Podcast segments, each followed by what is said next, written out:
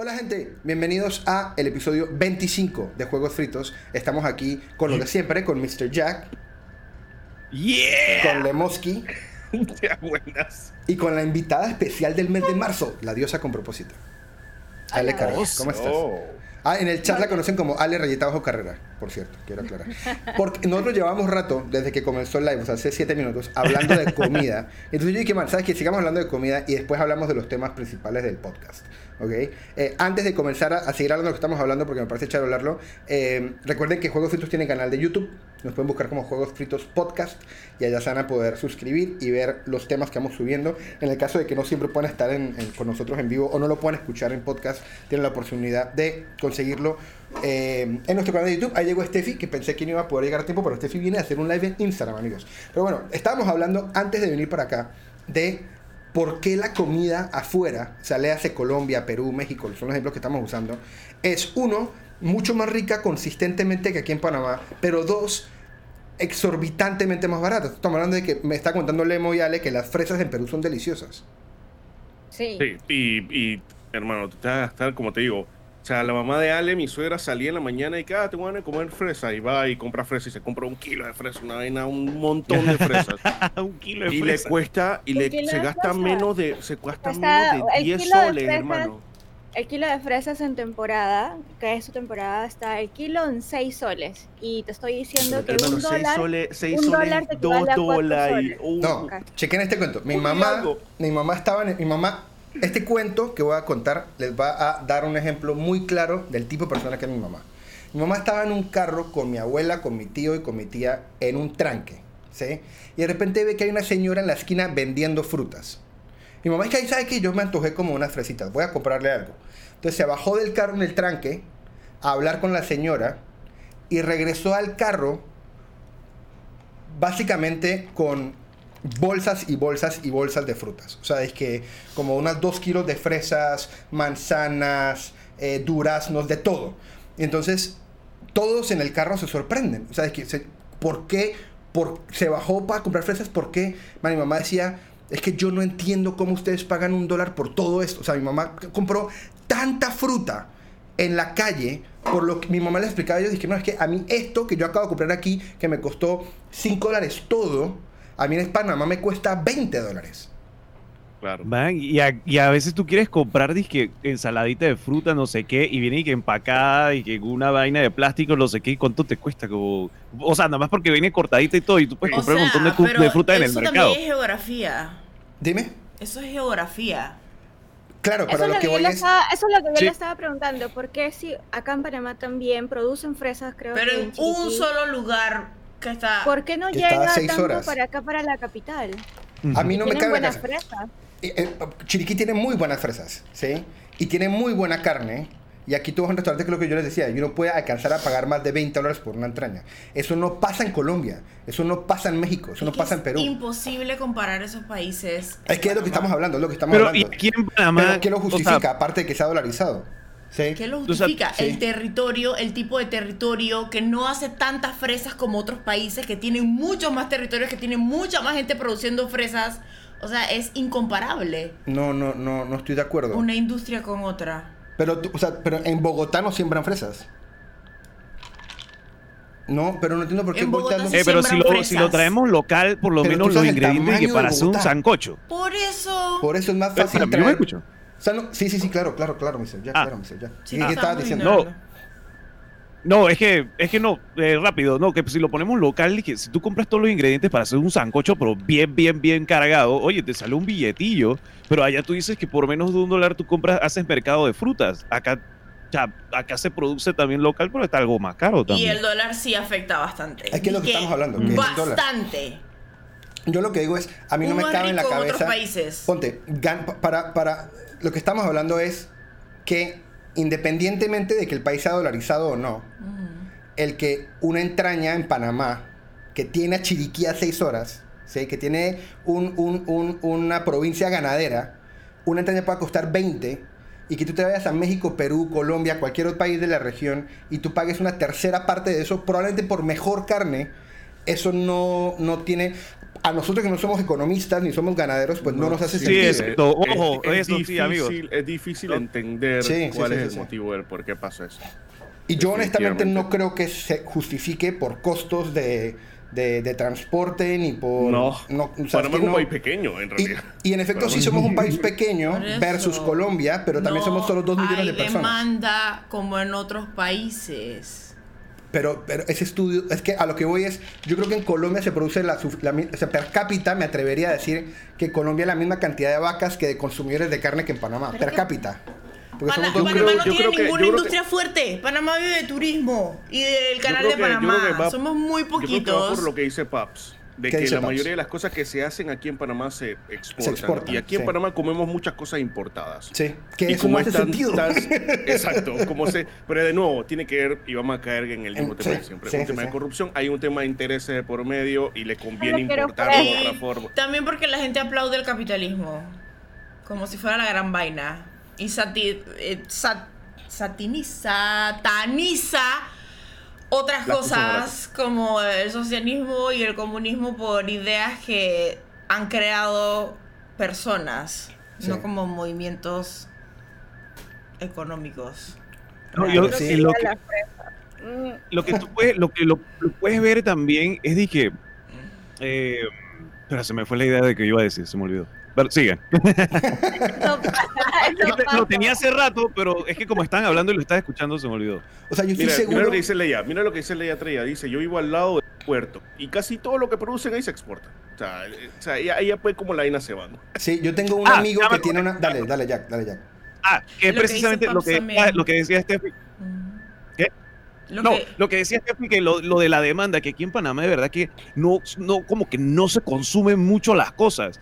Porque una vez estaba hablando con un amigo de Argentina que tiene un negocio de pizzas 24 horas. ¿Tú sabes lo que es a las 4 de la mañana pedir una pizza aquí en Ah, Panamá? ese- Estás- ese es tu negocio, ese- O sea, eh, eh, esto es lo que quiero, pero Sí. yo, yo, yo me puse a pensar, dije, hermano, aquí en Panamá, ¿quién pide pizza a las 6 de la mañana? O sea, de repente Sí, uno eso- que dos, pero es mínimo, es mínimo. Sí. Entonces creo que, que ahí está el tema de que la gente no consume ciertas cosas y todo es en horario, no hay vida, no hay tanta vida nocturna acá, no hay muchas oficinas abiertas eh, de noche, nada de eso, amigos. Entonces yo creo que es por eso. Es también que, es que no, en, en Panamá no, se, no hay gente y no hay gran cantidad de gente y no hay como mucho Ujú. consumo.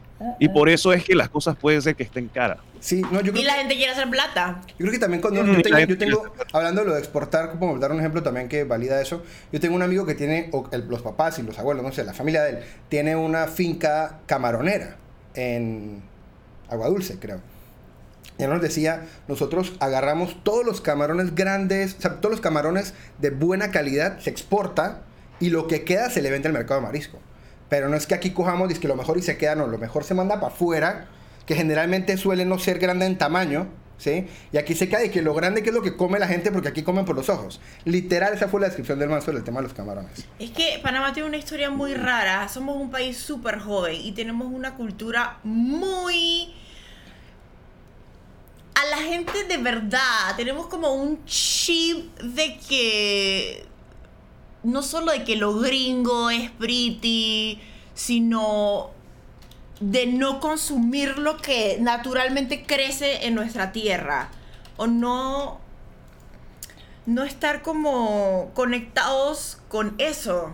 Porque. O sea, Hay poca, hay cultura sí. de consumo, dices. Sí. No hay. No de consumo hay. local. De como consumo que local. tú busques, como que tú busques cosas que se hicieron aquí en Mira. Panamá y te dan ganas de buscar lo que lo de aquí. Yo, a la diferencia, por yo creo que ejemplo, de Perú, de- volvemos Ah. al tema de Perú, que en Perú el peruano busca lo Ujú, peruano. ujú. Sí, ¿entiendes? sí.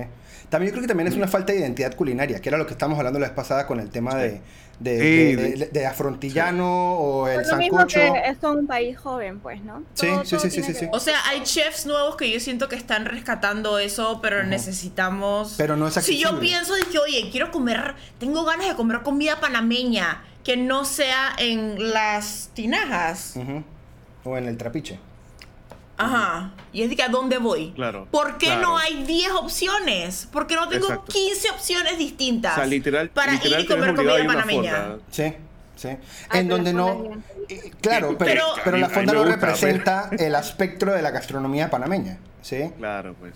Sea, tú no te vas a Eh, yo me- conseguir... yo- Pero las fondas sí son parte importante de la gastronomía. 100%, yo creo parte importante. 100%. Pero no hay tantas. La tapa del coco lo he probado, pero necesitamos más opciones, necesitamos más comida también afroantillana. Así que uno pueda decir que, hey, quiero pedirme un poco de platos aquí en ejemplo, abajo. una pregunta. En Ciudad de Panamá, y esto lo digo por ignorancia, pero de pronto termina siendo un punto. En Ciudad de Panamá hay restaurante de comida colonense.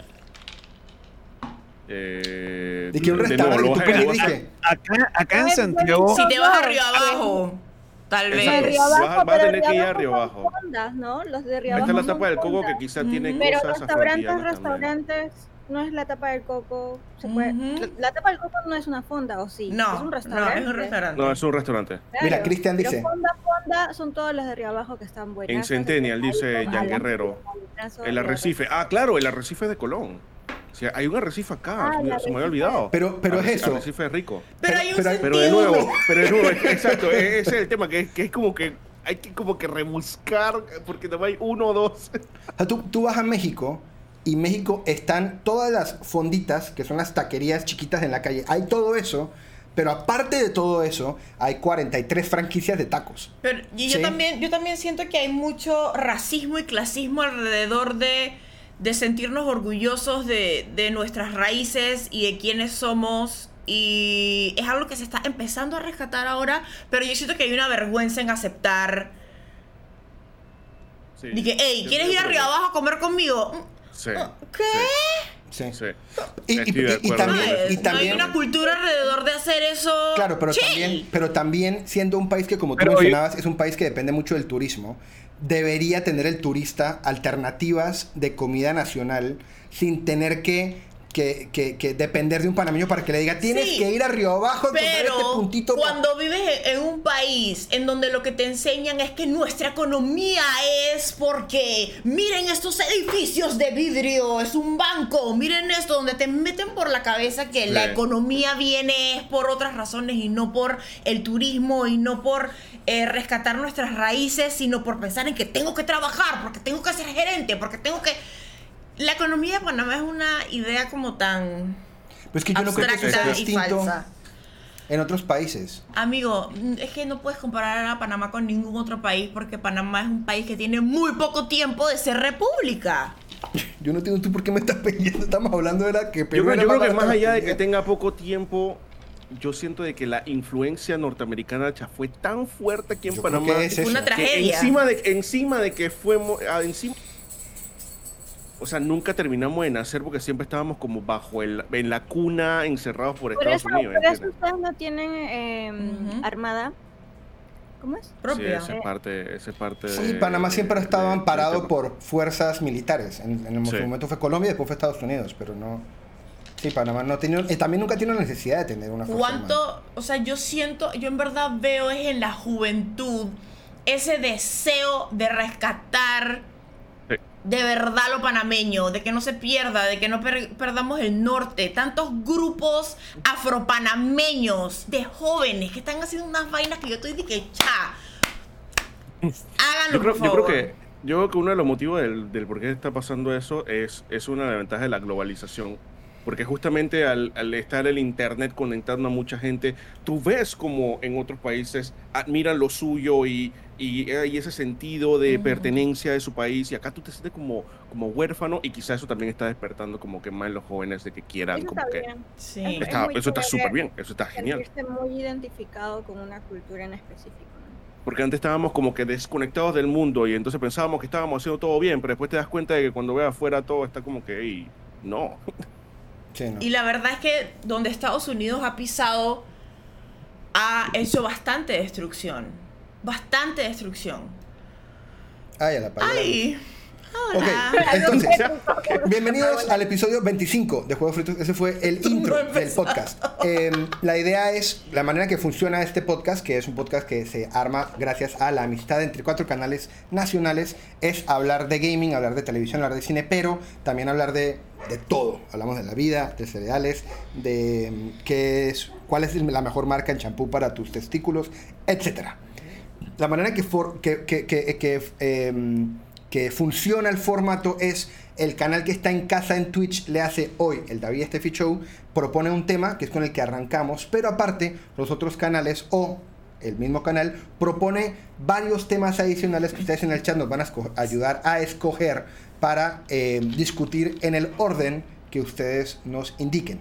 Entonces, el canal tiene temas por primera vez. Bueno, no por primera vez. Yo creo que el David Steffi Show hace rato no tiene tema en casa cuando está en casa. Pero yo tengo un tema para hoy.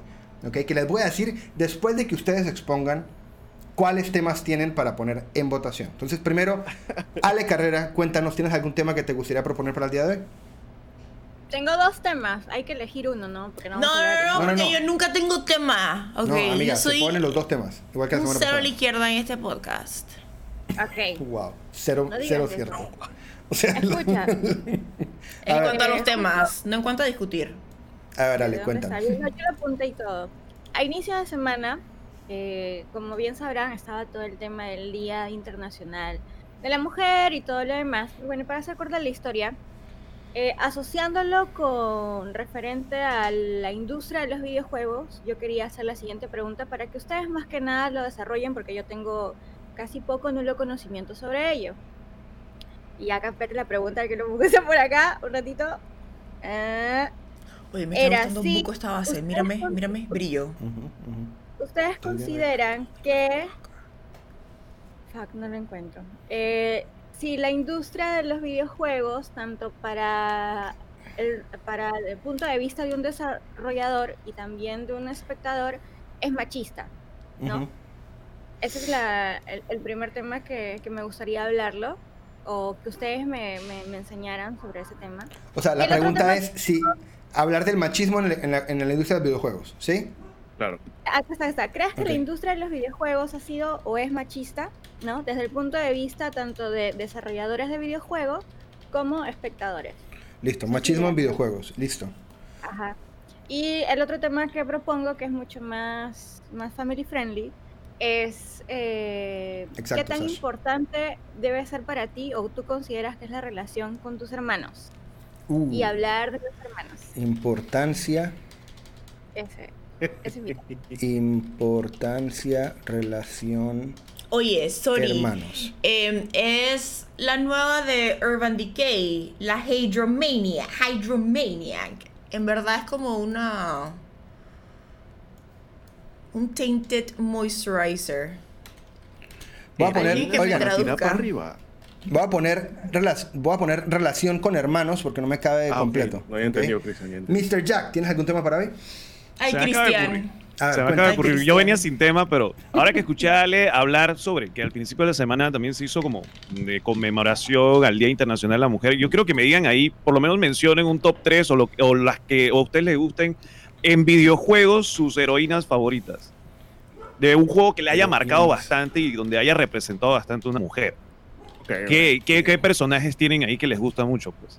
Ok, ok, ok. Me caberá juegos. Sí, Puede heroínas ser un tema rápido juegos. porque nada más es de mencionarlo. Lemoski, A ver, como te decía, a ver, primero que todo tengo que, tengo que Como te decía. me llama la atención el, el Kirby bailando Sí. la vaina de Fortnite de Jack. Está haciendo el pase de Fortnite. A ver, eh, lo que decía, yo traje un tema del día de hoy que puede provocar mi enésima cancelación en este podcast, eh, pero lo voy a proponer igual, ¿ok? Y es el siguiente.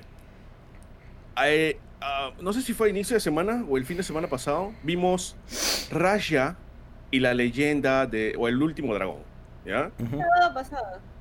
Eh, ok, el sábado pasado vimos la última película de Disney. Si no la han visto, no se preocupen, yo no voy a spoilear nada. Voy a intentar no spoilear nada. Eh, Pero me quedé pensando, analizando ¿qué la, a la película, ¿ok? Ujú, ujú. Y yo necesito saber su opinión acerca de creatividad versus negocio. Oh. Necesito hablar de ese tema, pero no voy a plantear la pregunta. O no sé si quieren plantearla porque no la han elegido, así que no sé. Yo digo que la plantees para que el público sepa a qué se atiene. Ok, ¿a qué se atienen? Al hecho de que yo siento de que Disney tiene, ojo, no estoy diciendo que es una mala película, ni que Disney haga malas películas, es una buena película, excelente Tú estás película. hablando de que hay dos peluches para venta en esa película. El tema está, no, no estoy hablando de, de eso. Porque yo lo voy a Estoy hablando de comprar, eso. hola. Estoy hablando del hecho, estoy hablando del hecho de que Disney tiene en tema de storytelling y la estructura de sus películas como tres o cuatro estructuras que siempre son la misma. Y Raya no se sale mucho de eso, ¿ya? A lo que yo voy es lo siguiente. Ya que Disney, con toda su experiencia, ha logrado eh, encontrar esta fórmula, que esa fórmula le permite ganar Oscars, le permite generar dinero en el, en el business. Recuerdo lo que dijiste la última vez cuando hablaste de Raya y el, dra- y el último dragón, que dijiste que no, ya hace el Oscar, ya eh, eh, no hay nada que hacer ahí, esa, esa película va a ganar el, os- el Oscar. Mi pregunta es, ¿esa película realmente merece el Oscar?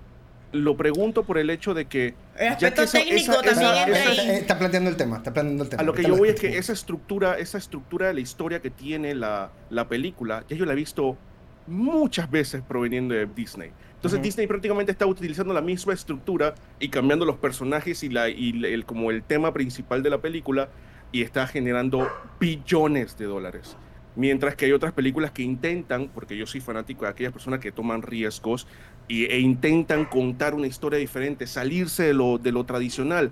Ah, un final feliz, puede ser un final feliz, pero un final feliz con, con repercusión. Llámese, por ejemplo, el, eh, cómo, entrenar, cómo entrenar a tu dragón, que en la segunda película eh, matan al papá, por ejemplo, o en la primera película él pierde la pierna, la- él pierde la pierna. Entonces, a lo que yo voy es que toman riesgos y muchas veces puede que salga bien, muchas veces que pueden que salgan mal. Pero siento de que Disney como que se queda muy safe en lo que ya tiene y prácticamente tiene una, una, una, una maquinaria puesta para sí. generar dinero y Oscars. Ujú. ¿ya?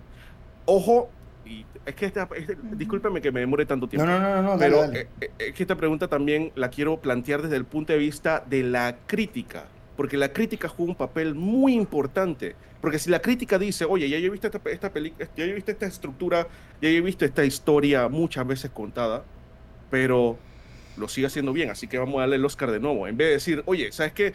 Está súper bien lo que estás haciendo, pero necesito que innoves, necesito que hagas algo diferente. ¿Entiendes?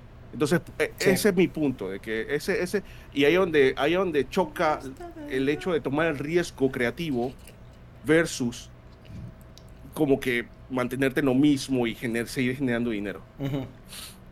Ok. Lo puse, ya el, el poll están dando, lo puse como creatividad versus negocio. Así que chat, ya saben, básicamente voten por el tema que quieren que se hable y después del tema principal pasamos a esos temas en el orden en que ustedes escojan. ¿Ok? Ahora, si ven que un tema ya está disparado, pues voten por el segundo tema que quieren y así vemos que, de qué quieren que hablemos. Ok, entonces, va a comenzar a grabar. El tema que yo quería proponer para el día de hoy nace de algo que yo les he venido recomendando hace como tres semanas. Y es que nosotros en este podcast al final siempre hablamos de lo que hemos visto o hemos jugado en la semana. Yo llevo varias semanas en donde he hablado de una serie que se llama The Expanse. Pero la manera en que he hablado de la serie The Expanse es como que, hey man, si no tienen nada que hacer, es una serie un poquito dinámica y es como chévere, los personajes están interesantes. Si tienen, en verdad, si les interesa es que el sci-fi vayan a, vayan a verla. Hoy soy fan. ¿Sí? O sea, si yo hoy qué fuera a un temporada con- estás? La cuarta. Si, si yo hoy fuera a un con, yo buscaría todos los t-shirts. En la cuarta temporada te volviste fan. Voy a terminar de decir el tema. Entonces, em, soy fan por mil razones de la serie, que no voy a entrar a discutir porque no, el tema no es sobre The Expanse. Pero cuando me di cuenta de que mierda, yo en este momento en verdad amo esta serie, y si yo tuviera que desglosar lo que la hace buena, eh, podría discutir por horas sobre la serie, eh, especialmente para gente que le gusta Star Wars, Star Trek, eh, eh, ¿cómo que se llama? Eh, Firefly, o sea, tiene muchas vainas. Pero yo no pude hablar con tanta certeza de la serie desde la primera temporada o desde la segunda temporada. Entonces, se me ocurre la pregunta que es, ¿les ha pasado eso con videojuegos? Son juegos que comiencen a jugar y al principio están de que, "Hmm, no estoy seguro, pero hoy en día lo recomiendan o terminaron amándolo. Y dicho eso, extiendo la pregunta a otras cosas, a películas o series o tal. Me interesa saber de videojuegos porque creo que es el compromiso con el videojuego es mucho más estricto que el compromiso con una serie, eh, porque, porque tienes que cambiar tu rutina para sentarte a jugar. Yo quiero saber si les ha pasado con un juego, que me den un ejemplo de ese juego y por qué y cómo fue esa, ese ron, o si les ha pasado con series o películas, qué ejemplos me pueden dar. Plantea la pregunta de nuevo, por favor. O sea, Ok, básicamente es, imagínate que agarras un juego y al principio como que no te engancha, de pronto no lo juegas Mm. seguido, lo juegas muy de vez en cuando y de repente Ajá. das, pasa algo y quedas adicto al juego. Y Mm, hoy en día lo puedes mm. recomendar y que, man, en verdad este juego, puta, me costó agarrarlo, pero, pero me gusta mucho, lo recomiendo. Y entendiendo que con videojuegos es un, po- un poco estricto, también lo pueden hacer con series o películas. Ay, Vale. ¿Con qué videojuego me pasó que me costó un poco agarrarlo al inicio y al final fui fan, soy fan con Bioshock 1. ¿En Con serio? Bioshock 1 el juego empezó Mm. cuando en el 2007, cuando lo jugué hace mil años atrás. Yo empecé jugándolo y el setting como que no me atrapaba. eh, yo no era tanto en ese momento de jugar tanto como first person shooter campañas, aparte de Half-Life. Entonces Bioshock es de esos juegos que me costó, pero a medida tú avanzas y, el, y te vas encontrando con nuevos personajes, te vas encontrando con, vas entendiendo un poco la trama, vas encontrando nuevas habilidades, vas encontrando nuevos retos dentro del juego en forma de enemigos, fui fan. Bioshock 1, eh, yo sé que ese no va a ser un caso normal, porque normalmente Bioshock es un juego muy popular, eh, pero yo te diría que ese es uno de los primeros que se me viene a la mente. Eh, y en cuanto a series, Game of Thrones. Yo no soy de ver series lentas y Game of Thrones fue una serie que yo empecé y yo estaba como que esta serie. Y después, fan, hermano, fan. Me hice fan después de la boda roja, hermano. Esa, en el momento más triste, ese fue, ese fue el momento que quedé como que. Y que chus, esa vaina está cool. Dije, yo cabreado llorando, dije, ya, ya soy fan de esta serie. Mr. Jack, Yo- vale. Yo podría decir que, mira, que, eh, que fue porque principalmente llevo rato, yo nunca fui de first person shooters, yo nunca fui de Counter Strike, de los clásicos, nunca fui. Y decidió ju- probar Apex Legends porque el formato Battle Royale se me hacía muy atractivo.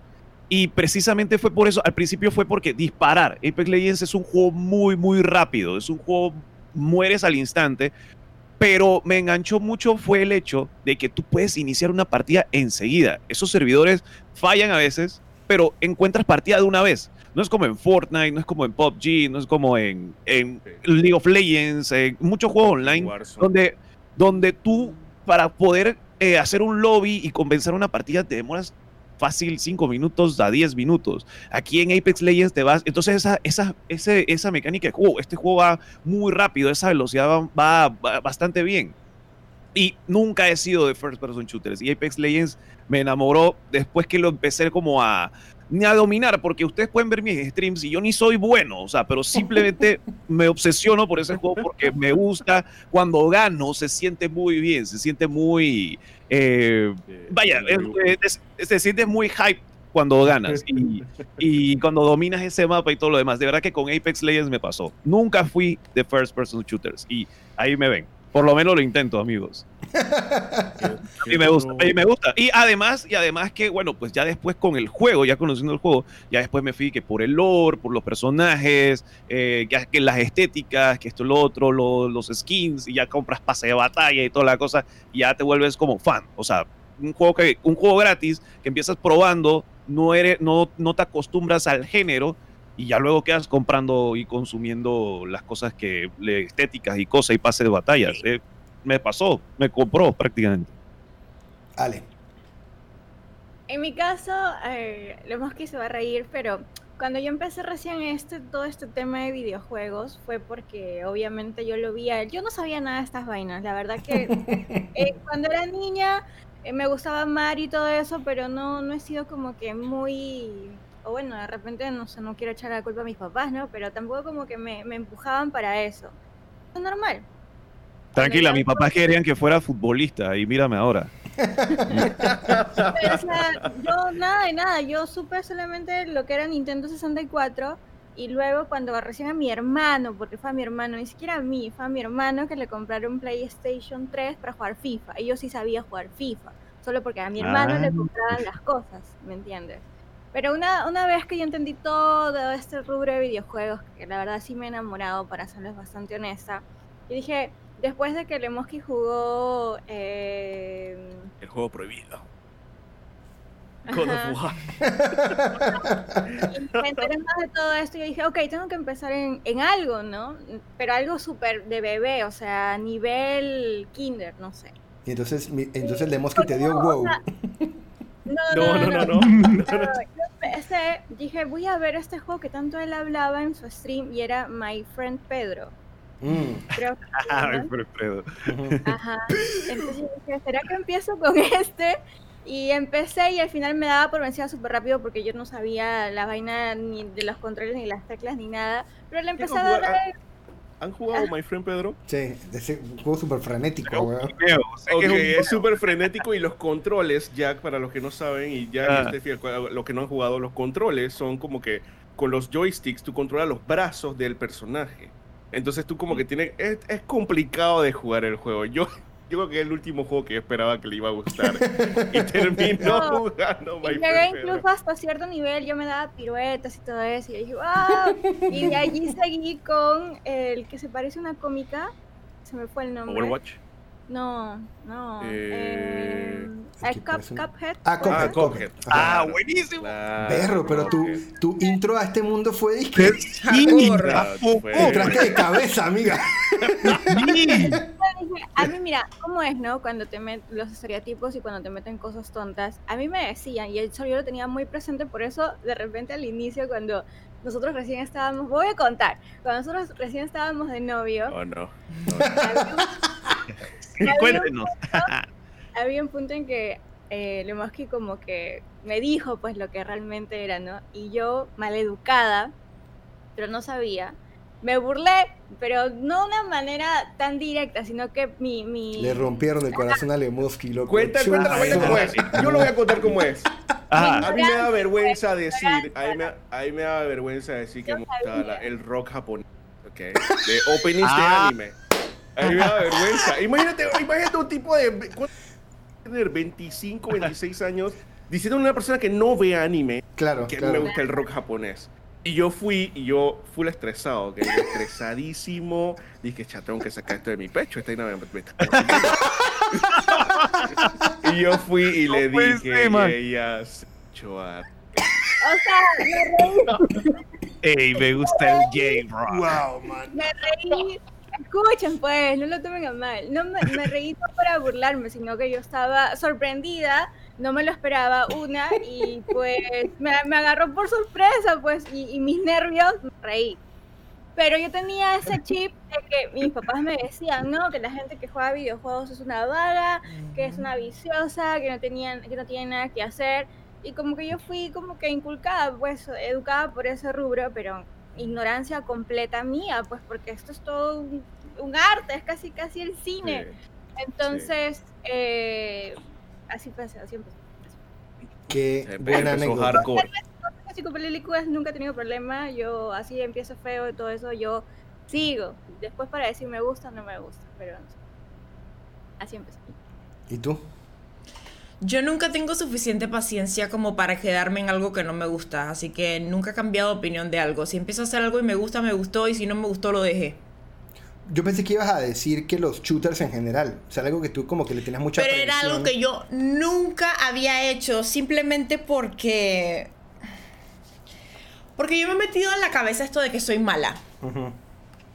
Eh, no estoy muy segura de dónde vino eso, pero soy mala. Y es de que, Estefanía, no es que eres mala, es que nunca fucking practicaste porque nunca ni siquiera te metiste a intentarlo. Porque antes, uno, no tenía con quién jugar. Dos, me da demasiada ansiedad jugar online porque saben que los hombres son lo peor en los videojuegos. Y anoche tuve un friendly reminder de eso, porque estoy tan acostumbrada a jugar con mis amigas. Anoche, por alguna razón, eh, ¿saben? En Call of Duty, cuando alguien gana, llega Ah, sí, cierta pantalla que se abre el micrófono de todo el mundo. Sí, yo no me había dado cuenta y yo hablé, salió mi voz de mujer. Todo el mundo comenzó a insultarme. Automáticamente comenzaron a decirme que tú sí juegas mal, mamá huevo. O sea, me empezaron a decir de todo. Hasta de me todo, a insultarme. Y son niños Wow, o adolescentes o quién sabe qué edad que están creciendo así. Que eso Sí. le parece súper gracioso. Y uh, menos mal soy una mujer de 30 años, pero para mi hija tener que estar en ese ambiente en verdad es da muchos nervios. Porque sabes que eso es lo único con lo que te vas a encontrar cada vez que juegues. Entonces yo simplemente decidí nunca meterme en esa área. Hoy en día que lo probé, ya sé que me gusta. Soy mala todavía, sigo siendo muy mala, pero es muy divertido cuando encuentras gente con quien finalmente te sientes cómoda em, jugando. Pero siempre lo evité, fue por miedo, porque la verdad es que los hombres me dan ansiedad. Y una pregunta. Eh, un- eh, quiero quiero un, un comentario por el paréntesis ese que hizo Steffi. Yo de verdad que sí, gran parte de mi vida como gamer he jugado juegos online y digo, eh, para las, las mujeres la atacan muy, muy duro, es horrible. Pero también para el que no es muy habilidoso ni nada, también, Sí. también es de que vienen los insultos y vienen las cosas. Yo creo que Em, no hay piedad, exactamente. Y hay podcasts y hay podcasts anteriores donde yo dije que de verdad que yo lucharía por un mundo sin esa clase de toxicidad y esa estupidez en los juegos. Porque puede ser el juego mejor diseñado, desarrollado del mundo, pero se lo daña a la comunidad. Se lo dañan ese poco de gente así. Y son muchos niños o hombres eh, adultos frustrados. Es así. Es que Y de verdad- probablemente van creciendo en un ambiente que, los que los que los hace Sí. ser así, eso es lo que aprenden porque probablemente es lo que ven.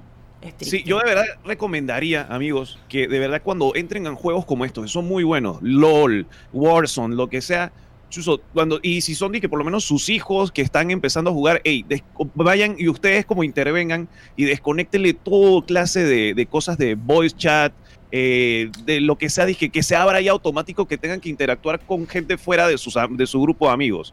Porque bestia, en verdad, allá afuera, ese mundo en línea, todo el mundo se cree magos del teclado y al lado de un nickname. Sí, todos se a la Superman. Puchu, en Among Us, por está ser niña. O sea, ya la Puchu me lo ha dicho. La Puchu tiene 10 años. Sí. Y me lo ha dicho. Mamá, por ser niña, a mí me han dicho cosas horribles en juegos. Hay veces que prefiero no poner un avatar de niña. Para que no sepan que soy niña. No, es así. O sea, mantengan como, mantengan ustedes también como un anonimato, pero por, poniendo esas barreras contra el mundo, porque el mundo está bien jodido, amigos. Y de verdad exponer a niños pequeños que todavía están como, o sea, están viendo el mundo y lo ven a través de un juego como este, están viendo de verdad que lo más bajo que hay. Y son de esa gente que detrás de un nickname se creen Superman, amigos. Así que sí le recomendaría eso. Y también, o sea, si ya tú estás dije, bastante crecidito y eso, man, mutea ese poco de gente. De verdad que un comentario como eso, de verdad, te puede hacer sen- sentir mal y puede hasta. De, puede ser hasta bueno en el juego, pero eso puede influenciar hasta tu rendimiento en el juego. Puede ser bueno, pero un comentario malo te puede hacer dejar el juego y todo, y no lo puedes disfrutar. Claro. Y los juegos son buenísimos, pero es la gente que se lo daña. Mira, Lorena no es ni mala. Lorena es excelente. Y igual lo mandan a la varias a fregar. También dije, amigo, busquen ya mejores insultos, ahuevado. Busquen sí, mejores eh, sí, insultos. eh, que, sea, que, sea, que sea recíproco también, porque si te insul- insultan tampoco creas la cadena de que, hey, también voy a devolvérsela. Creo que lo mejor es ignorar, quitar el chat y todo, pero eh, evitar que la cadena de la toxicidad se reproduzca. O sea, tú también Sí. para y frena y que ese comentario no se lo devuelvas. Sí, no alimentarlo, no lo alimentarlo. mejor, que lo mejor que puedes hacer es ignorar a esos motherfuckers que están por ahí. Ya. Mira, aquí. Cristian dice, en estos días jugando Warzone nos No me, no me esperaba el motherfucker. Mira, aquí Cristian. Cristian en No, el, lo dice como chiste, amiguitos. No hagan eso. Cristian en el chat dice, en estos días jugando Warzone nos conseguimos un man que solo sabía disparar porque no sabía hacer nada más. Al principio nos dio risa, pero después le enseñamos y el man quedó muy agradecido porque no sabía ni coger nada del piso o cambiar armas. Y es Ese que también es pocas veces uno se encuentra gente que es suficientemente Eh, paciente sí. como para... Y uno se siente pretty. Cuando eso pasa, es tan pretty. ¿Por qué la gente no Sí. quiere sentirse pretty por dentro? No, no, nosotros también, o sea, a veces como, o sea, por lo menos en Apex Legends también, eh, la gente es, o sea, súper impaciente y súper tóxica en Apex también. Pero también no hemos encontrado gente, porque yo te digo, ya yo tengo 30 años y esa vaina no me afecta, pero sí dejo a veces el voice chat abierto. Y nos hemos encontrado personajes muy simpáticos, gente random que nos toca ahí y gente de que, cha, que la está pasando chévere, no sé qué, hey, bro, no sé qué. Y no les importa si tú juegas bien o no, simplemente están que por pasarla bien. Y muy pocas veces, por, por estar restringiéndote, te, te pierdes de esa experiencia, pues, a veces también. Y Sí, es ah, te pueden buenas cosas, pero las cosas malas son más. Sí. Pero Bueno, Pero visto. bueno, regresando en conclusión, eh, definitivamente los shooters fue algo que sorprendentemente me empezó a gus- gustar. Era algo que me daba mucha ansiedad por muchas razones también, porque obviamente son juegos rápidos en donde tengo que reaccionar rápido. Y la verdad, uno de mis fuertes nunca, nunca en la vida ha sido reaccionar rápido. Rápidas. Pero, pero ahora me encantan, la paso muy bien. Anoche jugué con of Duty, hace rato no jugábamos y, y la pasé chévere. Además es pretty jugar con Lorena y Ana. Y Ay. Eunap, pero Eunap no jugó anoche. A mí precisamente yo tengo dos respuestas, porque me puse a pensar sobre, sobre esta pregunta. Eh, y tengo dos. Una que creo que es muy obvia y otra que me, me ha pasado en retrospectiva. Y, la- y- y creo que va a sorprender a varios. Ok, la primera es lo, eh, Overwatch. Yo no soy de shooters, yo no era de jugar cosas online. Creo que Twitch ha cambiado eso para nosotros muchísimo, pero eso no era algo que yo hacía. Cuando salió Overwatch, nosotros teníamos un canal que se llamaba Patacoins y en ese hicimos como un par de videitos porque eh, tuvimos acceso al beta y entonces ta, ta, ta. Y yo dije, ok, it's okay, pero, o sea, esto no es para mí. Y lo solté, lo jugué de pronto 3, 4 veces un fin de semana y fue como que, que esto no, definitivamente no es para mí. Y como al año, dos años que todos mis amigos están metidos ahí, un día dije, man, ¿sabes qué? Vamos a probarlo, porque creo que era un fin de semana gratis que lo sacaron. Y lo jugué Ah, y yo sí. duré como 7 meses en donde Estefanía iba a trabajar, llegaba y yo estaba a las 8 de la noche y a Y mí sí... no sé quién está Discorded. Y yo, ¿qué- qué Porque a mí me encanta sh- jugar con Zendaya, con Zendaya. Entonces, Ah, sí, sí, sí. y cuando llegaba Steffi, yo le dije, amiga, aquí no vas a conseguir atención porque estoy en Anubis. Sí. No, sí, definitivamente. no, definitivamente, definitivamente. Overwatch es no, no hay- no hay adictivo tiempo para mal. atención a más nada. No, y ese juego me hizo eso, esa vaina de que yo como que muy aprensivo, esto no es para mí, Oye. lo probé y no me gustó y después lo retomé y quedé fascinado con Overwatch por mucho Hace tiempo. rato no veo a gente jugar, por lo menos gente alrededor mío, pues, jugar Overwatch. Está ¿Por qué han dejado de jugar? ¿Sienten que necesitan como un refresh? ¿Sienten que ya necesitan Overwatch 2? Yo lo que pasa es que creo que por lo menos nuestro grupo de amigos está en Final Fantasy XIV. Entonces, Sí, eso es lo que pasa. es ahí- que Overwatch, a mí me ha pasado que yo quería como retornar. Pero, ah, Lemos Kib levantó la mano primero, perdón.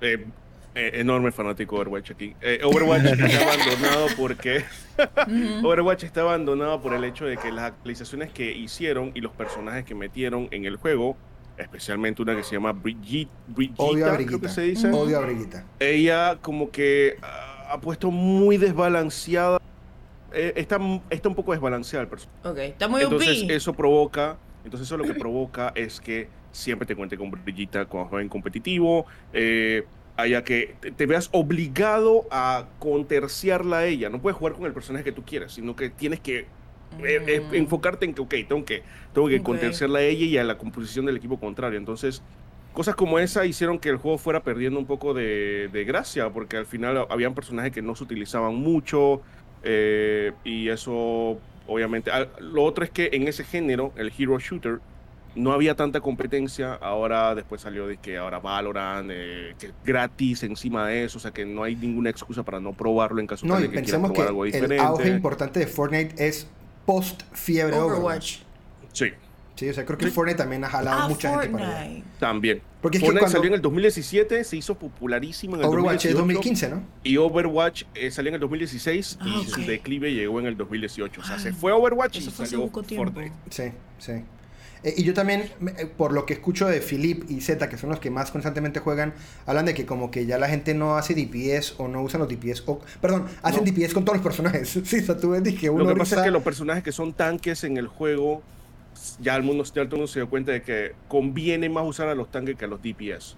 Porque los tanques, aparte de que hacen buen daño, también Sí, aguantan yo más, voy, yo más voy daño, con, entonces, yo voy con Reinhardt y tú vas tirando martillo, martillo en un juego que es de shooter y no tienes que apuntar. Tú vas y po, po, Sí, po, y sí, dije, sí. venga acá. Yo, Ahora- yo, yo- creo que esa fue una de las cosas que enamoró a mucha gente de Overwatch, que no, los no todos los personajes tú tienes que disparar y saber apuntar. Es que yo precisamente, eso es lo que iba a decir, que para mí Overwatch llegó un momento en el que se convirtió un Orisa Simulator, ¿sí? O sea, para mí jugar Overwatch era muy distinto que Shash. para alguien que le gustara jugar DPS. Yo amaba jugar con Orisa y con Es Zendaya. alguien que hace daño en el grupo. Gracias, Steffi. Y Ese yo es hoy- el rol. Pero, pero hace, este, el año pasado lo retomé un, un par de fines, un par de, de días con Z y Philip y el combo. eh, y lo que sí es indiscutible es que es un excelente juego. O sea, cuando, si tú tienes la oportunidad de sentarte a hacer 10 partidas con tus, con tus amigos, es una vaina muy, muy, muy, muy, muy buena. Y quiero ac- decir que mi nuevo héroe favorito es Baptiste.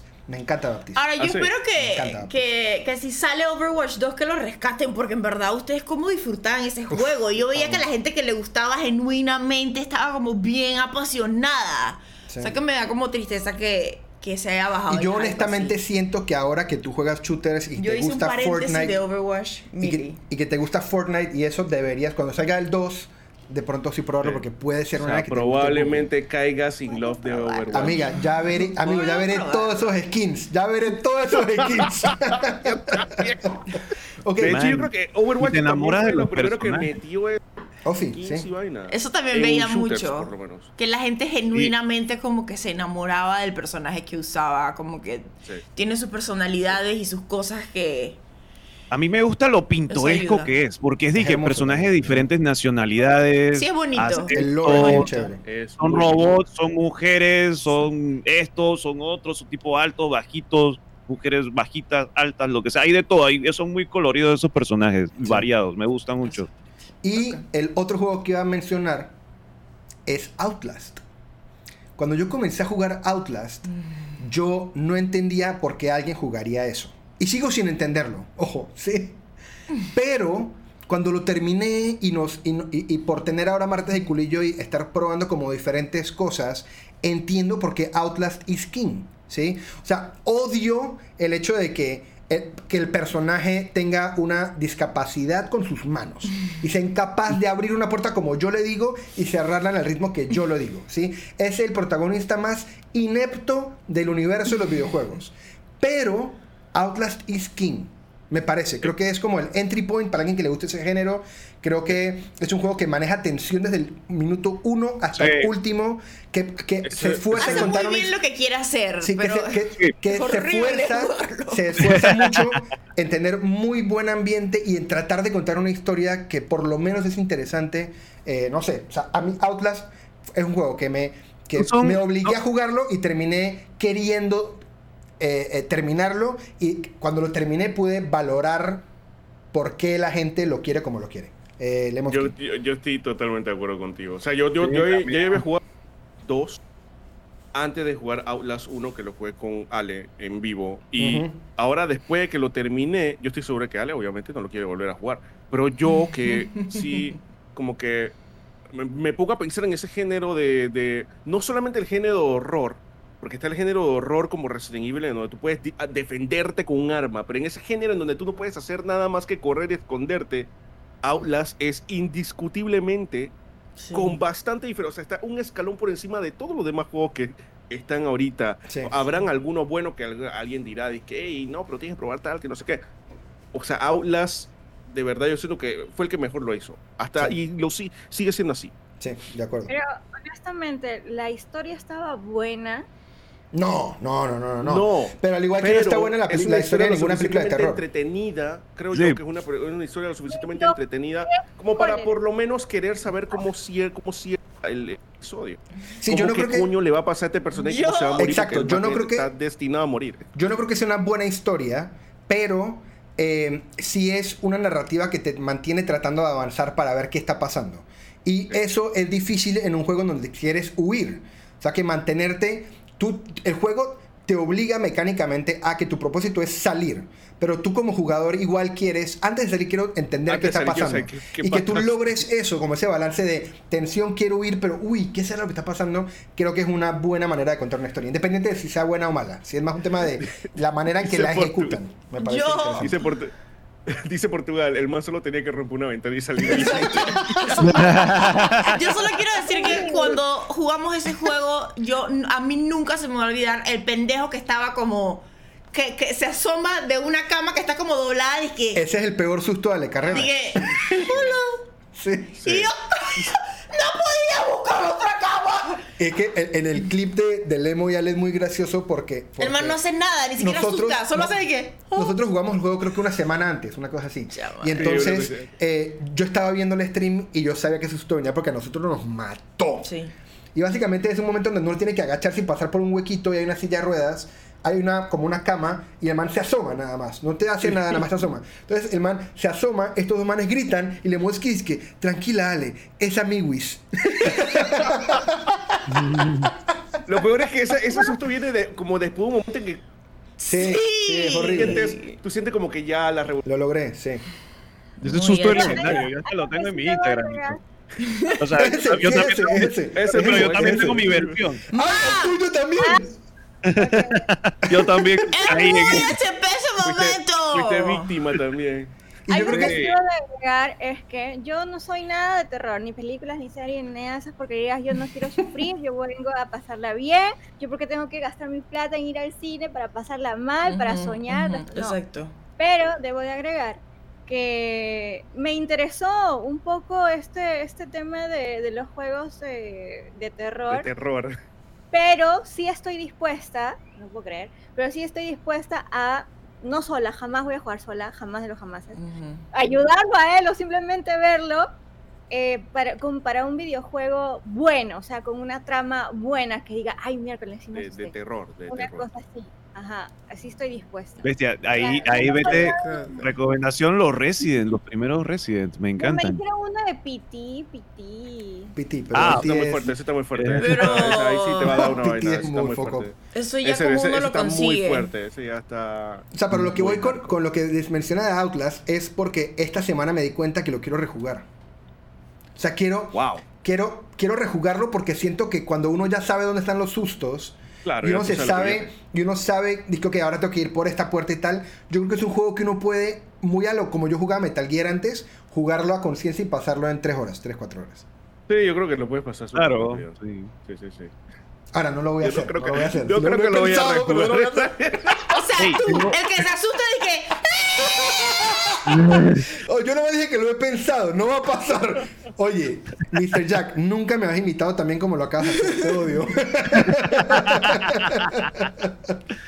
ok, voy a amigo, Voy no, tengo, tengo Ah, un, jueguito más. dale, dale, un, juego, ahí rápido. Man, los juegos de granjitas. Man, yo no sé por qué ahora me gustan tanto. Man, Zeta, la historia es así. Yo siempre estuve dudoso y que, man, Animal Crossing, de Stardew Valley, no sé qué, esa vaina nunca me va a gustar. Pixelito y Wow. esos juegos muy pacíficos. Llegó Z y me regaló Stardew Valley para Switch. Man, es el mejor juego del mundo de Stardew Valley. Ey, vas con tu granjita. Entonces te pones a ver que es como un simulador de trabajar. O sea, eres un tipo que trabaja en el campo. Yo vivo en el interior. Mi abuela siempre, eh, eh, siempre ha querido que yo sea ganadero, agricultor, no sé qué. Y estoy haciendo granjita en la Switch. O sea, Di que abuela lo ¿qué es logró. que, man, ahora sí, ahora sí estoy armado. Pero no, el juego es increíble, man. El juego matas horas y es muy entretenido. De verdad que está muy chévere. Los juegos Dice de- que, dice que mí me juego recuerda bastante. El perrito, el perrito de, de Jack. Clocker, saludos. Dice, Boris que ese juego recuerda bastante a Farmville. Yo nunca jugué Farmville. Ah. no sé. Bueno, no, no recuerda tanto O sea- Farmville porque es que, es que es Farmville, pero En videojuego de verdad. Tiempo real. Sí. Es Ajá, no, y es en esteroides, ¿sí? O sea, es... eh, Cuando uno de pronto puede funcionar muy bien como un juego móvil, este es un juego de consola, PC, que Ah, tiene Sí, una más de realizado, con más cosas que hacer. Sí, ahora, no estoy diciendo que no se pueda jugar Stardew Valley en celular, pero estoy haciendo como un, un comparativo de la dimensión de juego que es, nada más. Ok, Ah, ok, voy a parar de grabar entonces este segmento, pero si nos están viendo en YouTube, suscríbanse a nuestro YouTube, denle like a este video, compártanlo y vean otros temas, o escúchenos en Spotify, o veanos en Twitch, También. todo eso. Por favor, go ahead. Please. Ok, entonces, la encuesta, la encuesta, vamos a ver la encuesta. En la encuesta ganó el tema her- nuestras heroínas favoritas en los videojuegos, después relación con hermanos y después tenemos creatividad versus negocio. Dependiendo de cómo avancemos con eso, discutimos entonces machismo en videojuegos o lo pasamos para próximo podcast. ¿Ok? Entonces comencemos por heroínas favoritas en los videojuegos. Este tema fue propuesto por Ale, ¿correcto? Sí. Por No, no, Mr. por Jack. eh, Jack. A ver, Mr. Jack, déjame, Eh, ¿puedo- espérate, espérate, espérate, Ah. espérate, espérate, déjame poner a grabar, déjame poner a grabar y, y planteas el tema. ¿Listo? 3, 2, 1, dale. Ok, el tema se me acaba de ocurrir porque Ale eh, como que mencionó que por lo menos el lunes pasado conmemoramos el Día Internacional de la Mujer. Y bueno, pues simplemente quería como que dijeran o mencionaran y dijeran algún por qué, eh, cuáles son sus heroínas favoritas en los videojuegos. Yo por lo menos, y ya lo están mencionando en el chat, por lo menos eh, una que se me ocurre rapidísimo y que disfruté mucho el juego es Aloy de Ho- Horizon Zero Dawn. Man, es un personaje muy interesante. Estéticamente es, es, está súper bien diseñado, su ropa, su todo, su cabello, o sea, tú vas caminando con, el, con ella y el cabello ella, ese cabello pelirrojo que tiene y va por ahí como, todo el cabello va como ondeando por- con el viento. De verdad que es un personaje súper chévere y también en cuanto a la historia, un personaje buscando como su origen, su verdad, eh, sus verdades, su todo, como, como quién es ella, descubriendo, que, eh, descubriendo quién es ella y está en este mundo de estos eh, criaturas eh, robóticas, todo extraño. Y también el juego es como, porque quieres saber por qué eso está ahí. Y el juego te lo va explicando poco a poco. Y es muy interesante cada vez que tú vas encontrando pistas sobre ese mundo y también sobre los orígenes de Aloy. Y otro que puedo mencionar por ahí, man, un juego que jugué recientemente y es Bayonetta, amigos. Bayonetta es una Bayonetta es La es una- bichota. Ah, es una bichota esta bayoneta, man. Pero les digo por qué, porque además de que un personaje que es sexy todo lo demás, no sé qué, es una tipa con una actitud del carajo, o sea, es una tipa que va ahí y ella piensa que es la dueña del mundo y va matando a esos monstruos y ella, man, esto está fácil, por más que el juego esté difícil, porque tienes que tener, sabes, apretar botones, pasarte el juego, la tipa sabe que va a dominar todo eso y tiene también su punto de quiebre también en parte de la historia pero la tipa siempre va con una super actitud y el juego también que tiene como un humor un poco ridículo, un poco así gracioso, pero Bayonetta también es una, una super, super hero- heroína para mencionar eh, de los videojuegos. Por ahí, no sé, le dejo ahí que, que usted se le, que usted mencione las suyas, a ver. Una pregunta antes de que Lemo y, y ya le digan sus respuestas. Voy a hacer un poll con las cosas que ustedes en el chat propongan y en el Mm. chat van a escoger cuál es su heroína favorita a base de las que comentemos acá, ¿ok? Entonces quería hacer una pregunta Ah, porque yo no, nunca pasé Bayonetta 1. El personaje se llama Bayonetta, ¿correcto? Ah, Bayonetta. Ok, listo.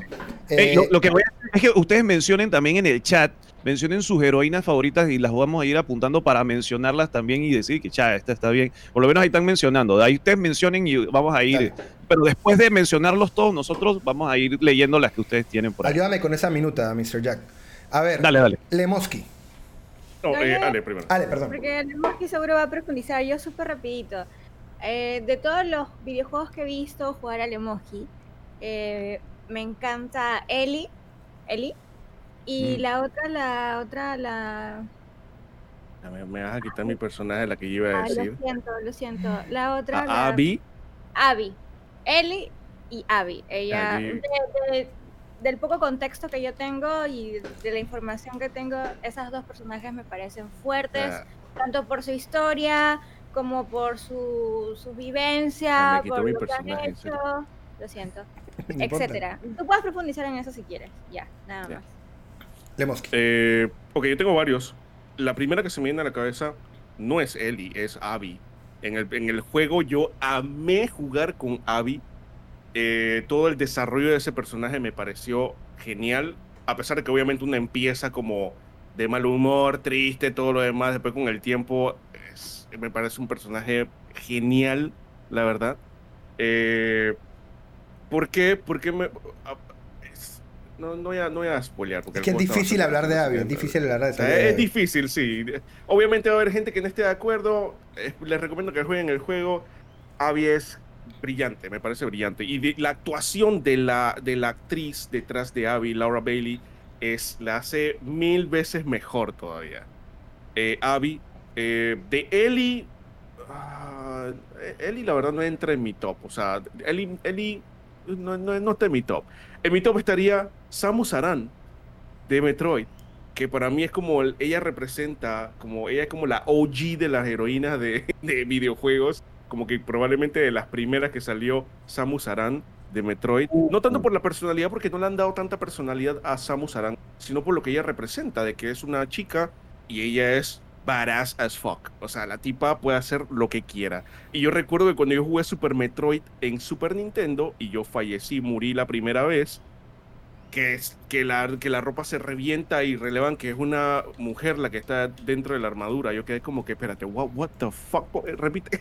Es que yo creo que quedé lo- como que, que- no era normal eso. No, yo creo que lo chévere de Samus eh, en contra, o sea, como en discusión contra varias de las que vamos probablemente a mencionar, es que Samus es un personaje increíble independiente al hecho de que es mujer. O sea, no es mejor o peor personaje por ser mujer. Sí. Es irrelevante su género, ¿sí? E- Y el hecho de que el juego siempre eh, desarrolla el personaje independiente de su género me parece que es uno de los aportes más importantes de Samus como a esta discusión, digamos. Sí.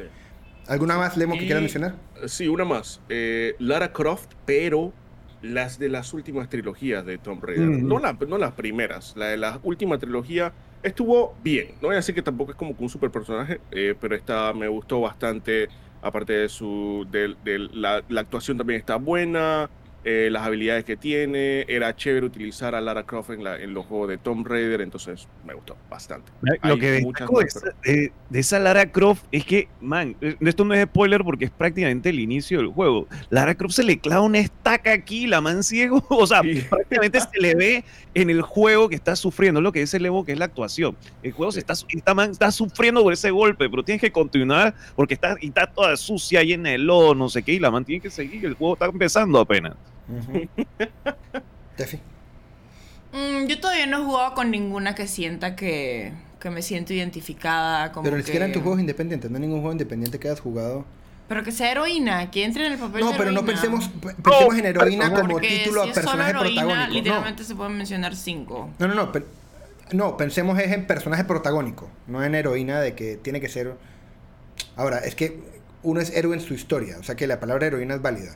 Pero lo que digo es un personaje femenino que controles principalmente en un juego que te haya gustado mucho. ¿Quieres que te dé tiempo de pensar? Ok, mientras Steffi piensa, por si se le ocurre una, yo quiero mencionar varias. Yo quiero mencionar a Clementine de The Walking Dead. Uh, sí. que es un excelente personaje y creo que es uno de los mejores arcos ever. Eh, en parte porque es un personaje que uno tiene que aprender. O sea, es un personaje que uno. us- eh, de los que hemos mencionado, creo que es el único que ha pasado a ser secundario a principal. La señora del juego geriátrico, sí. Sorry, sí, sí, sí, sí, ella, ella. Eh, es válido. Y, y Clementine es excelente. juego. Clementine es excelente. Es, es, es muy buen personaje. Es muy, muy, muy, muy buen Sí, personaje. Me encanta. No creo que sea consistentemente bueno. Yo, la- las últimas temporadas de The Walking Dead no me gustaron mucho. Pero por lo menos la primera y la segunda temporada y el personaje de Clementine en esas dos primeras temporadas es muy bueno. Quiero mencionar a Celeste. eh, porque creo que ese juego yo amo Celeste por el juego que es, pero creo que Celeste es eh, inequívocamente uno de los mejores plataformers de la historia, porque es uno de los pocos que cuenta una buena historia a pesar de ser un juego de plataformas. Sí. Eh, Oh, y esa historia... yo, David, que el personaje no se llama Celeste. No, eso es lo que iba a Eh, preguntar, porque no me eh, acordaba cómo se llamaba el personaje. Mad- Madeleine, Madeleine, Madeleine. Madeleine, Madeleine, Madeleine. Bueno, no la voy a poner. Madeleine. Yo Eh, siempre le llamé Celeste, precisamente. No, la montaña, la montaña se llama Celeste, la montaña Celeste. Eh, sí. Sí. es como decirle Zelda a Link. Pero sí. Exacto. Gracias, gracias, gracias, Mr. Jack, por corregir eso, porque lo estamos grabando en nuestro canal de YouTube.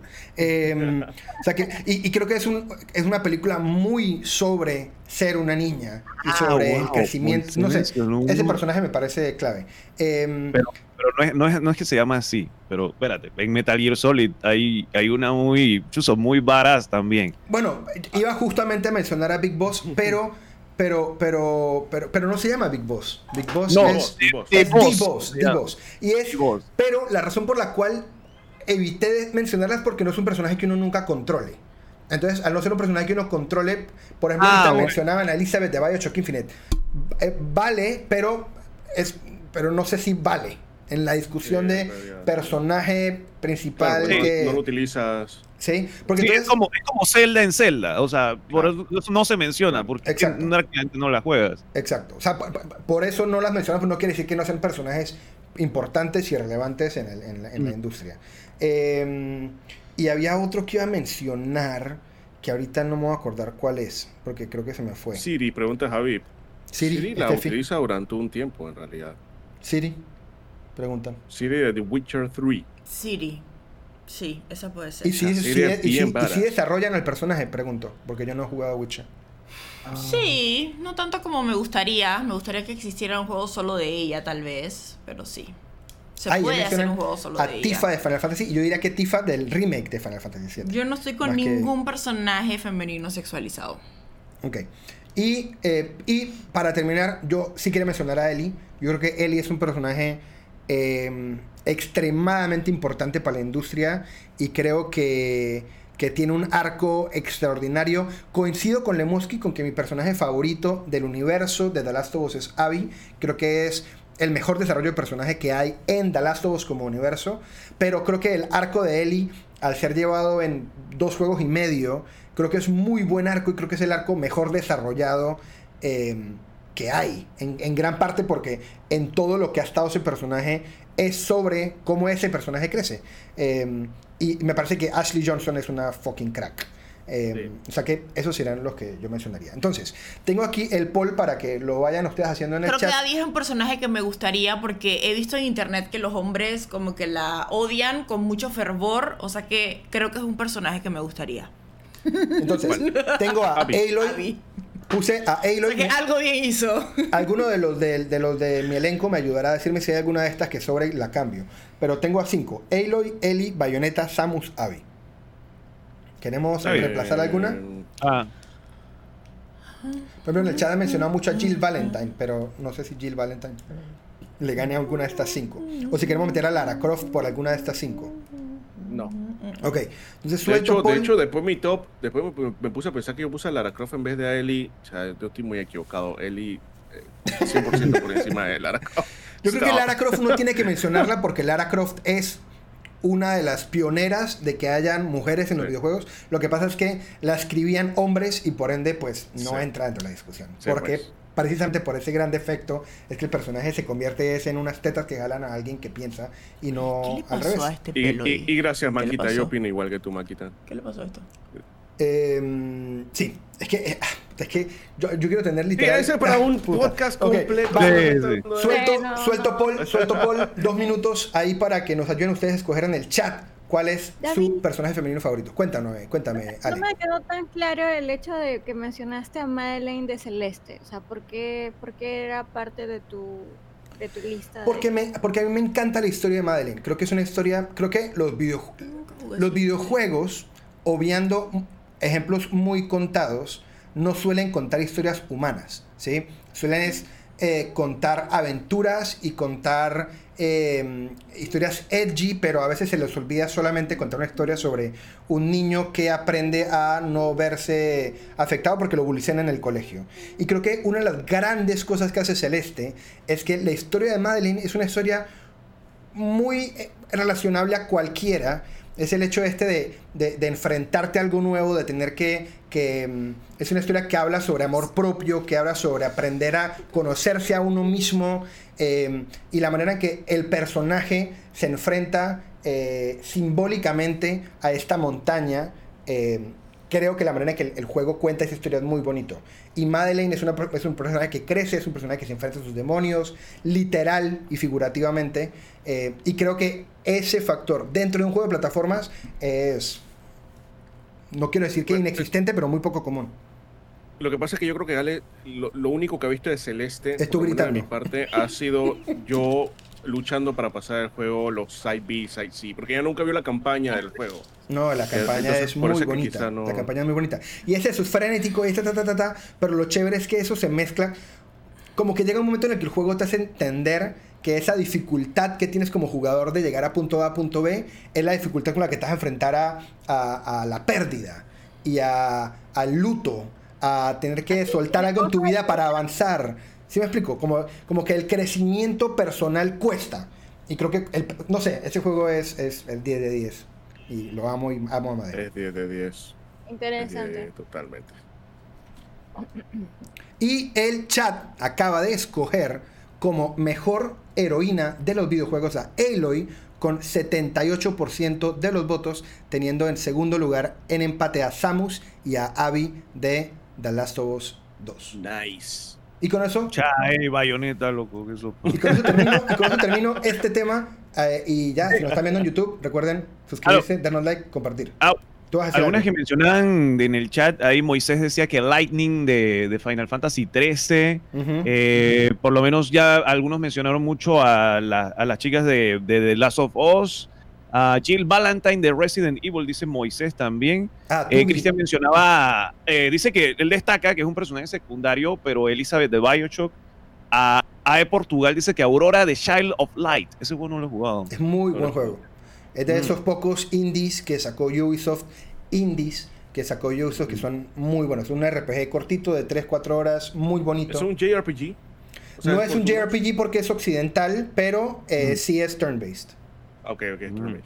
Ah, Ima Avión mencionó a que le gustó mucho Senua de Hellblade. Senua es un Sí. muy buen personaje. Lo que pasa es que yo creo que Senua Sí, eh, es muy nuevo. Eh, yo- no solo es muy nuevo, porque Abby es más nueva, sino que yo diría que Senua lo que pasa es que es más relevante para la comunidad con discapacidad que para la comunidad de mujeres en el mundo de los videojuegos. O sea, el personaje resalta más por cómo el juego comunica su salud mental eh, y el personaje se vuelve más su salud mental que el propio personaje. Creo que por eso de pronto uno no piensa en Senua como una heroína. Sí, O sea, a mí me gusta. Senua.